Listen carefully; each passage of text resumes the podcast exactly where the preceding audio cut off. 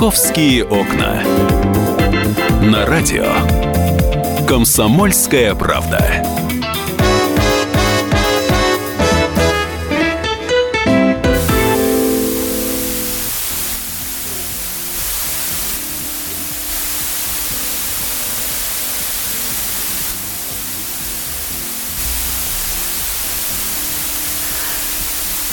Ну что же, я всех приветствую. Начинается программа «Московские окна». А, Сегодня 2 февраля.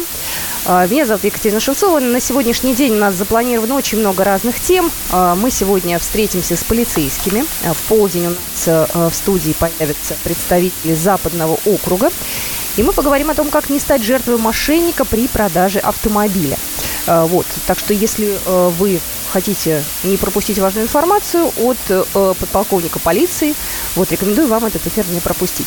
Обязательно сегодня поговорим о том, какие в Москве киоски, э, как они появляются, потому что у нас э, меняются сейчас киоски в столице, и, в общем-то, многие по этому поводу переживают. То, чтобы вы не переживали, сегодня мы э, пригласили в студию Павла Клокова. Павел уже сегодня со мной в студии, корреспондент московского отдела, и мы с ним буквально минут через 10-15 к этой теме приступим.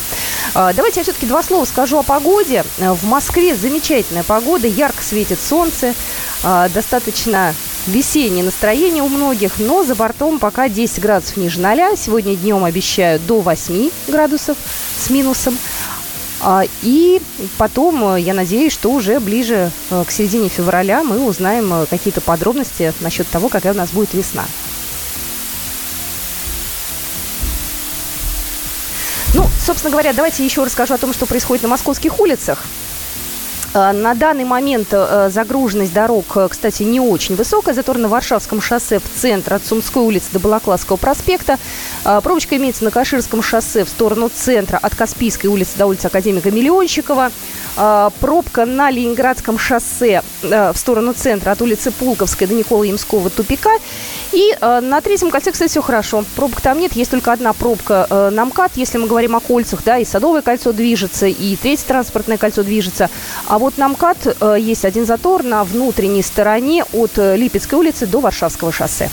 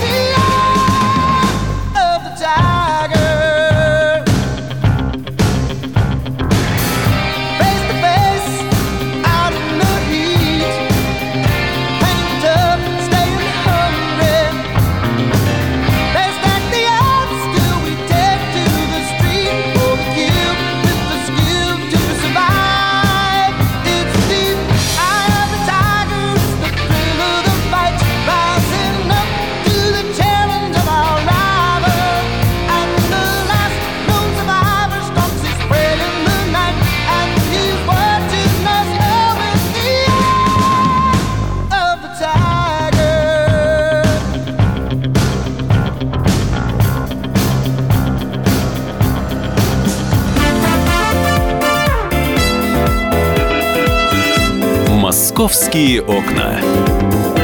На радио «Комсомольская правда».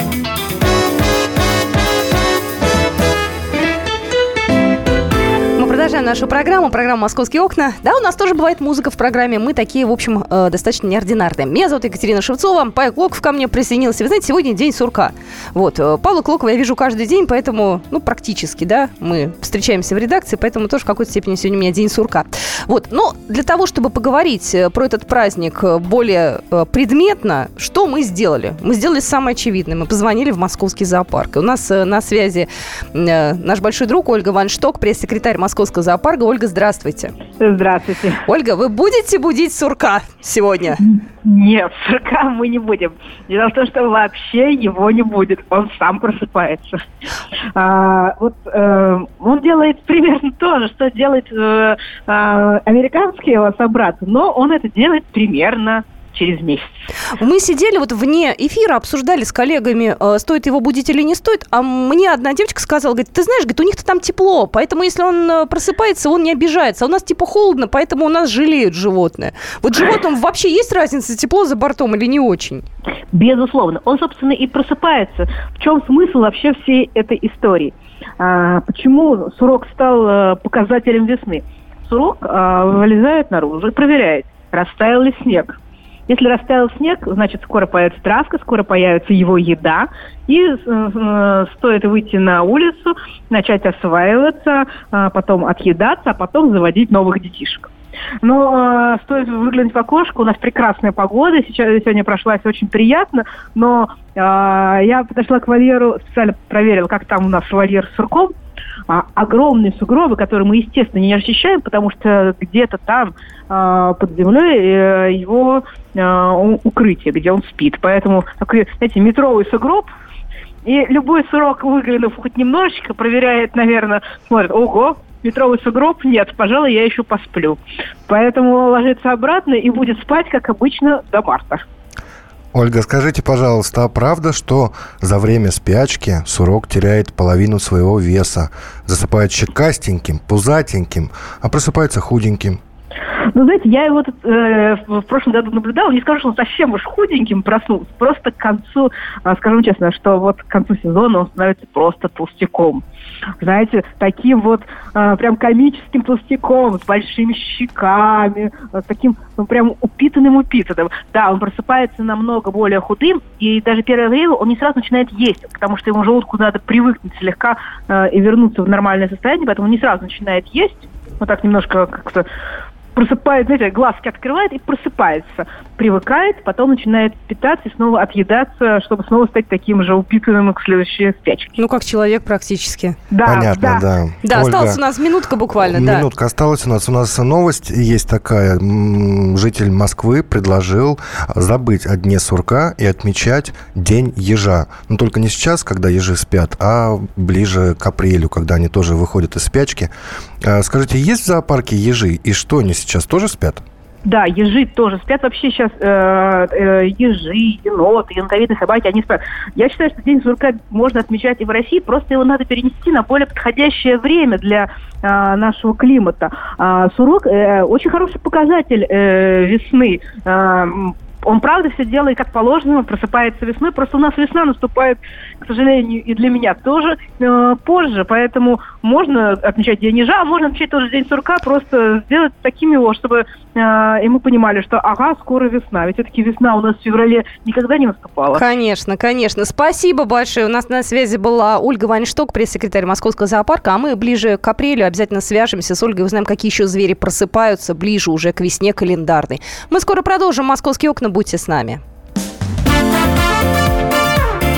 «Московские окна».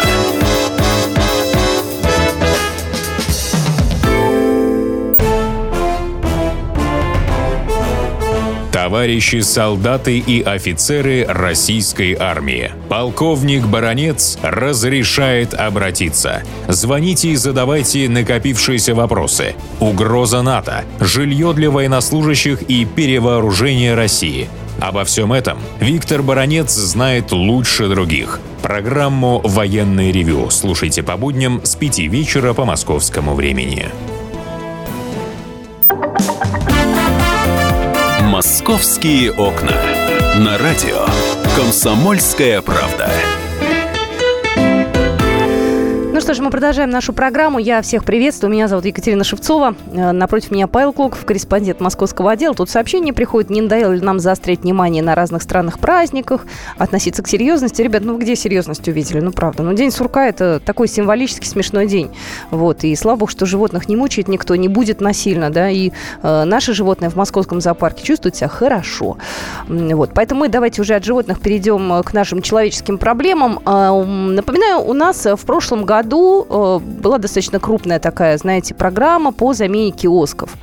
Э, Привычные киоски исчезли, на их место пришли другие. Вот. У нас теперь есть некое единообразие в городе, да, потому что раньше они были все разные. Да, но новые киоски, речь идет о киосках печать, э, они тоже несколько отличаются друг от друга, ну, разные модели. Но в целом это киоски нового образца, которые решили, ну, в смысле власти Москвы решили заставить этими киосками всю Москву, поменять все старые киоски. Э, Многие старые э, вот эти павильоны, они уже сгнили, вросли в землю, хотя и люди привыкли. э, Слушай, они еще, да. до- как это сказать-то, с дособянинской эпохи, еще с лужковских времен. Да, еще при Юрии Михайловиче они были поставлены. А Юрий Михайлович у нас был на посту мэра, так знаете, долго достаточно. Да, но действительно надо менять. Э, В чем вообще проблема? В чем проблема?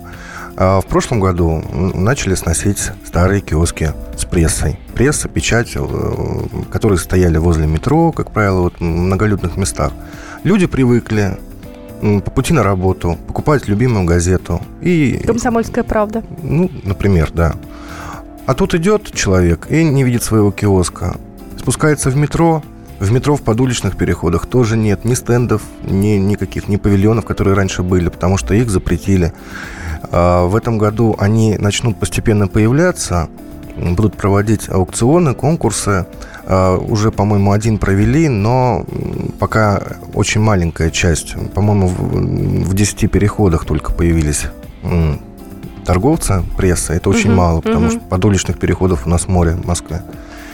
Вот. И в чем проблема? Они сносят старый, а новый на это место ставят не сразу.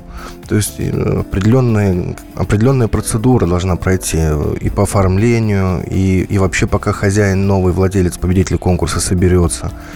И пока все это, все коммуникации подключат, пока, значит, завезут, э, собственно, товар. В общем, это не один день. И от этого возникают жалобы. Вот я А скажи, пожалуйста, жаловались, насколько я понимаю, ну, нам это, знаешь, чисто эмоционально, а по большому счету это вопросы, которые адресованы к Департаменту торговли и услуг. Это их зона ответственности, правильно я понимаю? Именно за замену киосков отвечает департамент СМИ и рекламы. А, понятно. Я просто, знаешь, вот, опять же, даже, даже я не всегда в этом понимаю. Да, особенно люди э, хотят, чтобы в метро вернули, э, но они собираются возвращать, но все это происходит постепенно. И вообще общее количество киосков в Москве в этом году, оно будет больше, чем было в прошлые годы. То есть нужно немножко потерпеть. Это как вот с реконструкцией улиц. Вот люди очень многие жаловались, а сейчас стало лучше, вот на мой взгляд. Итого всего будет э, 2095 новых киосков печать. Из них 1130, то есть э, больше половины, уже, уже установили. Ну вот, собственно, вот, собственно, так выглядит проблема. У нас, если помнишь, возле редакции тоже многие годы Есть. два, два киоска были. Были, да. Мы были. привыкли, когда нам нужно там конкурентов купить, посмотреть, о чем они пишут. Мы спускались. Я зимой, например, без одежды мог выбежать прямо возле главного входа. Сейчас их убрали, как ты замечаешь, не поставили новые пока, а убрали их еще осенью. Вот, вот поэтому люди жалуются, что так затягивается этот процесс. Если бы они убирали старый киоск и тут же там, может быть, не в тот же день, а хотя бы через неделю-две ставили новый, тогда бы такой компании да, не возникло. Компания, я имею в виду, вот жалобщиков, людей, которые звонят нам, пишут. Ну, слушай, у людей есть такое право высказаться, да, и мы им в нем не отказываем. А главное, чтобы реагировали на жалобы, вот, и все-таки возвращали на место. Скажи, пожалуйста, а возвращать будут на те же самые места, где они были, или проводят некий там, я не знаю, свой мониторинг самых популярных мест, знаешь, там пассажиропоток, популярность мест, ну, то есть как-то анализируют или ставят так, как было раньше? Да, мониторинг э, определенный проводят, Мгм. и большинство точек, э, там, где стояли старые киоски, они останутся. То есть там появится новое большинство. Не все, но большинство. Почему не все, э, значит, ну, после этого мониторинга определили, что на каких-то местах э, все-таки он мешает там, свободному, например, э, движению пешеходов. То есть, ну, сделали определенный анализ, но большинство киосков останется на своих местах. А если там, где их не станет, обязательно где-то поблизости будет обязательно. Скажи, пожалуйста, а эти киоски, они только для прессы? Можно ли там будет купить, э, я не знаю, проездные, там что-то еще дополнительно, какие-то дополнительные услуги, там, я не знаю, будут ли Да, оказываться? Кать, вот в том и проблема, мне кажется, что не только в газетах э, дело.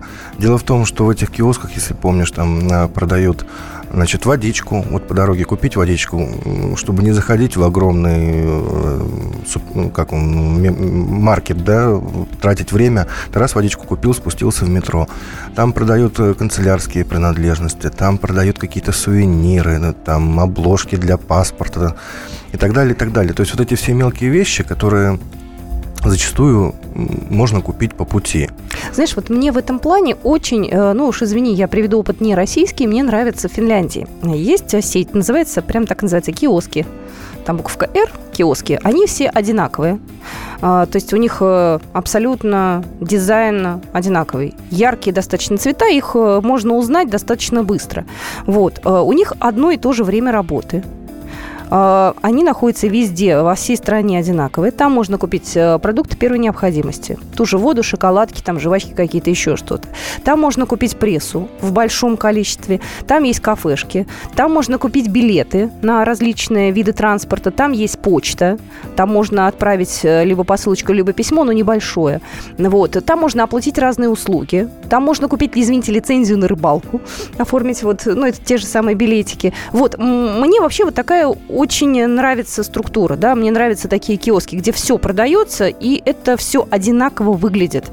Вот, но у нас, наверное, нельзя сделать так, чтобы это было во всей стране одинаково. Вот, как правило, все-таки каждый город по-своему оформляет киоски. Но вот если мы пойдем тем же путем, я буду очень довольна. Потому что когда только одни газеты, ну, знаешь, а тогда нужно для других каких-то товаров делать отдельный киоск, лучше, когда все вместе. Вот, но с другой стороны, чтобы все контролировалось как-то государством, там, городом, да, там, ну, определенный набор услуг, да, чтобы мы понимали, где что. Вот, поэтому я вот по такому очень даже, наверное, скучаю. Знаешь, Кать, я поначалу, вот получая жалобы от людей, думал, что они все-таки немножко лукавят. Ну, привыкли они покупать под домом, вот выйти сразу купить. Ну, ну, пройдите, вы думал, я несколько там домов в сторону, но обязательно попадется киоск. Я провел эксперимент, значит, вот вышел из нашей редакции, э, у нас киосков здесь рядом больше нет, и пошел по улице, думаю, сейчас найду.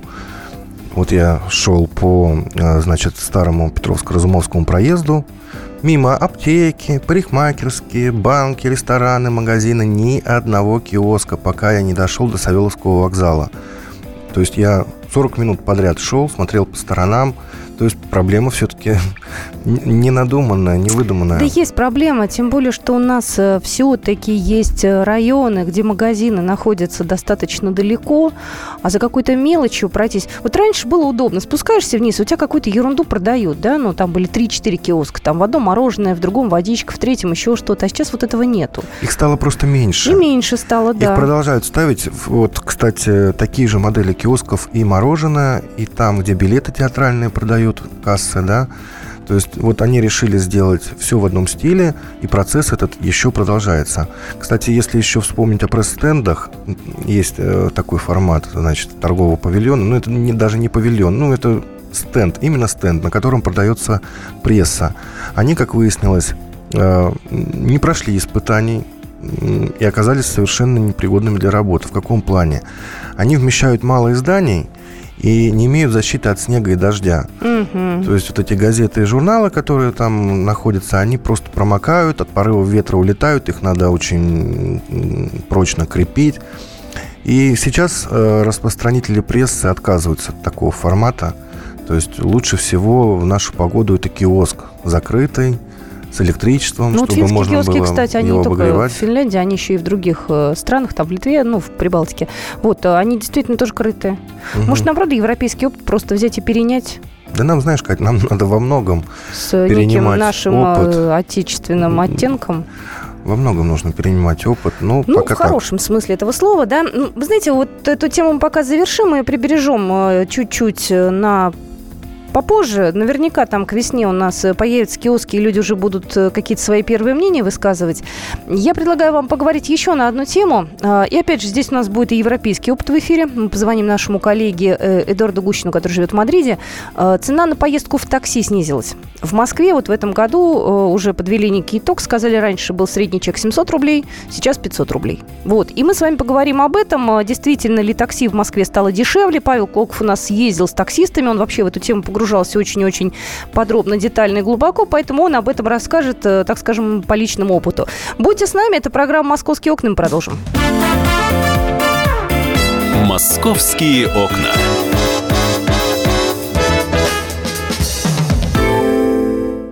Рецепт приготовления лучшего утреннего шоу от Михаила Антонова. Это очень просто. Берем главные темы из интернета, добавляем щепотку экспертов, затем обжариваем главную тему, желательно с двух сторон. Периодически приправляем все это мнениями слушателей, иронию и сарказм добавляем по вкусу. Наслаждайтесь. Утреннее информационное шоу «Главное вовремя» с Михаилом Антоновым. Каждое утро до 11 часов на радио «Комсомольская правда». «Московские окна» на радио «Комсомольская правда». Продолжаем нашу программу. Я рада, что вы с нами. Это программа «Московские окна». Я Екатерина Шевцова. Со мной вместе Павел Клоков, корреспондент московского отдела. И я, с вашего позволения, озвучу новость. Поездки на такси за последние три года по столичным улицам стали дешевле на 30%. Об этом сообщает официальный портал мэра и правительства Москвы. Я процитирую. «А, Рост конкуренции, новые способы заказа через мобильное приложение позволили перевозчикам снизить цены и сделали такси одним из самых популярных способов передвижения по городу. Цена поездки а, с 2014 года продолжает снижаться. Тогда горожане платили в среднем 700 рублей, в 2015 году 650 рублей, а в прошлом году средний чек составил 500 рублей.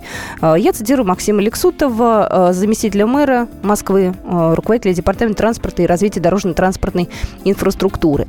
Вот, и у нас э, действительно много поменялось, у нас есть некое единообразие все-таки, да, машины все должны быть с лицензиями, водители должны быть, вернее, с лицензиями, машины должны быть исправны. Машины, машины с лицензиями. Сейчас вод- водителям не нужны уже лицензии. Водителям не нужны разве, да? Да, это Ну, в любом случае, с этим, э, ну, хоть какой-то порядок сейчас наведен.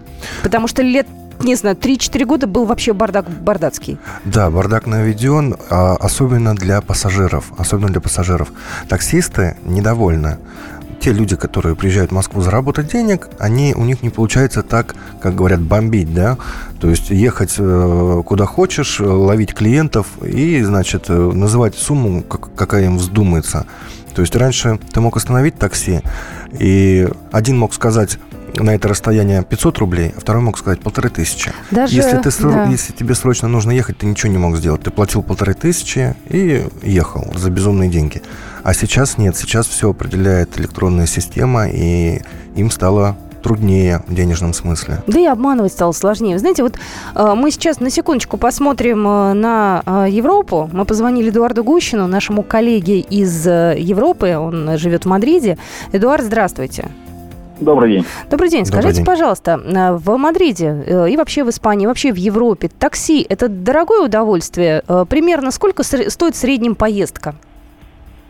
Такси, получается, не дешевое удовольствие, э, но если сравнивать его с общественным транспортом, то в раза два, в три будет подороже. Но вместе с тем нужно учитывать то, что, допустим, э, Москва э, у нас часто стоят, стоит в пробках. То есть очень сложно спрогнозировать время м, приезда от пункта А в пункт Б. Здесь же, вот в частности, в Мадриде, в, других столицах, это сделать более легче, намного легче. То есть, если, допустим, ты хочешь заехать от, э, не знаю, от центра до какого-нибудь там торгового центра, либо там до, до окраины, ты примерно знаешь, что это займет 15 минут, 15 минут, где-то, допустим, там 2 километра, и примерно это будет, ну, там, 7-10 евро. А, Естественно, есть определенная такса. Ты садишься в а, м- машину, и сразу у тебя на счетчике в, в такси высвечивается там 2,50. Начинается сумма, вот, по крайней мере, в Мадриде с 2,50. Это не считая там различные праздники, там но- новые года и ночное время. Ну, и, соответственно, есть разница, если ты садишься в аэропорту, на вокзале, э, либо садишься на специальных стоянках для таксистов. Там чуть-чуть подороже, там евро 3 получается. Сразу за посадку с тебя берут. Эдуард, Дальше? Эдуард, скажите, Да. пожалуйста, а вызывать такси тоже у вас мобильное приложение есть для этого? Да, да, да. Тут такие же мобильные приложения, как и в Москве, как и в России, также они действуют, вызываешь, они подъезжают. Но здесь есть разница. А некоторые таксисты сразу включают э, э, счетчик, когда приезжают, а некоторые стоят, ждут, пока выйдешь. Соответственно, если ты немножко опаздываешь, иногда приходишь в, маш- в такси, садишься, смотришь, там уже 5 евро. Думаешь, ну как-то так не очень, не очень приятно. Эдуард, да-да-да, да, у меня еще, извините, у нас просто времени не так много. У меня один вопрос. Э, В Москве, э, я помню, выступали достаточно активно таксисты против э, Uber, против Uber, Яндекс, да, да, и да, против да. вот как бы таких вот мобильных э, приложений и таких вот, э, ну, в общем, агрегаторов э, не очень привычных. Я знаю, что в Европе тоже по этому поводу были очень То- серьезные то же стычки. самое, такая же волна и в Мадриде, и в Париже, и в Лиссабоне, везде здесь все таксисты против. Потому что, по- получается, таксист, это у них работа э, семейная. Они пок- покупают лицензию, лицензию на э, эту работу. Эту лицензию передают из поколения в поколение. Она, она, эта лицензия, стоит очень дорого. И, соответственно, они этим зарабатывают. А у них больше нет другого заработка ни у него, ни у семьи. И, соответственно, Uber, у них просто деньги, получается, воруют. И они очень недовольны этим. И демонстрации были очень такие большие. А клиент? Вот смотрите, в Москве клиенты довольны. Да, я понимаю, таксисты недовольны, но клиент э, счастлив, платит деньги. Ну, и, в общем-то, да. У вас получается. Да, э, в основном молодые, получается, молодежь, студенты, естественно, они тоже выходили и говорили, что мы за Uber. Но вместе с тем таксистов много, таксистов реально очень много, как в Мадриде, в Барселоне, в других городах. А таксисты это, ну, можно сказать, такая целая, целая большая семья, которая вот все сплотились и все выступили против. Ну и, соответственно, более или менее правительство их поддержало, и пока Uber, он действует, он работает, но он так на, на второстепенных ролях. Мгм. Спасибо большое. У нас э, на связи был Эдуард Гущин, наш коллега из Европы, живет в Мадриде, вот рассказал, как у них там. Вот. Я понимаю, что у нас Похоже, сейчас похоже, проблемы нас. те же. Я помню, как Да. выходили во Франции таксисты, они там перегородили улицы, профсоюзы возмущались, их не устраивало это. А, Приходилось э, Уберу как-то оправдываться. Вот был конфликт, я помню. Ну, это видишь, вот только эти наши. агрегаторы такси, они захватили весь мир практически, захватывают, и, и никто ничего не может сделать. Страдают в первую очередь сами таксисты от этого, а, которые, как я уже сказал, зарабатывали больше, а с этой глобальной системой их заработок не, не такой. Не такой. Ну и, соответственно, огромная конкуренция. Вот э, огромные агрегаторы э, снижают цену, снижают тарифы, а маленькие компании, есть же агрегаторы не такие большие, их же несколько, э, по-моему, полторы сотни агрегаторов только в Москве. Uber, Get, Яндекс Такси это, это, огромные. А есть и маленькие, у которых там 100 машин. Ну, у агрегаторов даже нет машин. Просто к ним приходят таксисты на работу со своими уже автомобилями, которые они, как правило, берут в аренду. И, значит, эти агрегаторы координируют их работу. И страдают вот э, от понижения тарифов, в первую очередь, они тоже. Я хотела бы у наших слушателей спросить. Я знаю, что у нас есть и таксисты, и обычные люди. Э, Номер эфирного телефона 8 800 200 ровно 9702. У нас есть время для того, чтобы принять звонки ваши. А Вас сейчас э, такси устраивает или нет? Стали вы чаще пользоваться такси? Потому что цена все-таки упала. Это, это факт. А, Сообщение. Раньше все ругали бомбил. Не хотели ехать с гастарбайтерами, все ругали. а, Значит, э, все э, выбирали. Сейчас э, заказываю такси, получаешь гастарбайтера в подарок. Слушайте, ну они сейчас разные есть, во-первых. Во-вторых, у них есть все-таки навигатор, и их как худо-бедно там можно подсказать и все-таки до места назначения доехать. А что самое важное, есть контроль. Да, да. Плюсы агрегаторов заказов такси это совершенно очевидно. Автомобили стали проезжать быстрее, наладилась связь между водителем и пассажиром. А раньше ни один таксопарк не мог подать машину за 10 минут, пока заказ обрабатывался диспетчером, диспетчерской службой. Затем его бросали в эфир. И только потом водитель брал его заказ и ехал по адресу. То есть раньше 15 минут это был минимум, за который к вам приезжала машина. А сейчас 15 минут это, пожалуй, максимум. Если уже больше 15 минут, лично я отменяю заказ и вызываю заново, и машина приезжает быстрее. Вот, ну, если, например, взять 6 лет назад, можешь ли ты представить, Кать, э, что по глухим дев- девятибальным пробкам к тебе приезжала машина такси за 3 минуты? Было невозможно. Поэтому плюс, вот он на лицо, а аудитория пассажиров, она гораздо больше аудитории таксистов. Только э, э, нюансы тоже есть все-таки. Например. Ты знаешь, ну, если мы сейчас говорим о москвичах, э, о жителях, э, есть такой момент, ну, такси стало больше. Больше. Ездят они, я сейчас как автолюбитель, как автомобилист сужу, да, они ездят иногда нагло. Они торопятся, они подрезают, вернулись те самые волшебные времена, когда, значит, э, хулиганили. Вот, бывает иногда. А, Во дворах паркуются очень многие. Компании э, отдают машины в пользование, их просто, вот, знаешь, наводнили все-все-все-все дворы, и местные жители иногда жалуются, что устроили парковку просто из, э, не знаю, придомовой территории. Ну, это такие нюансы, знаешь, надо как-то уживаться. А ты знаешь, почему они спешат?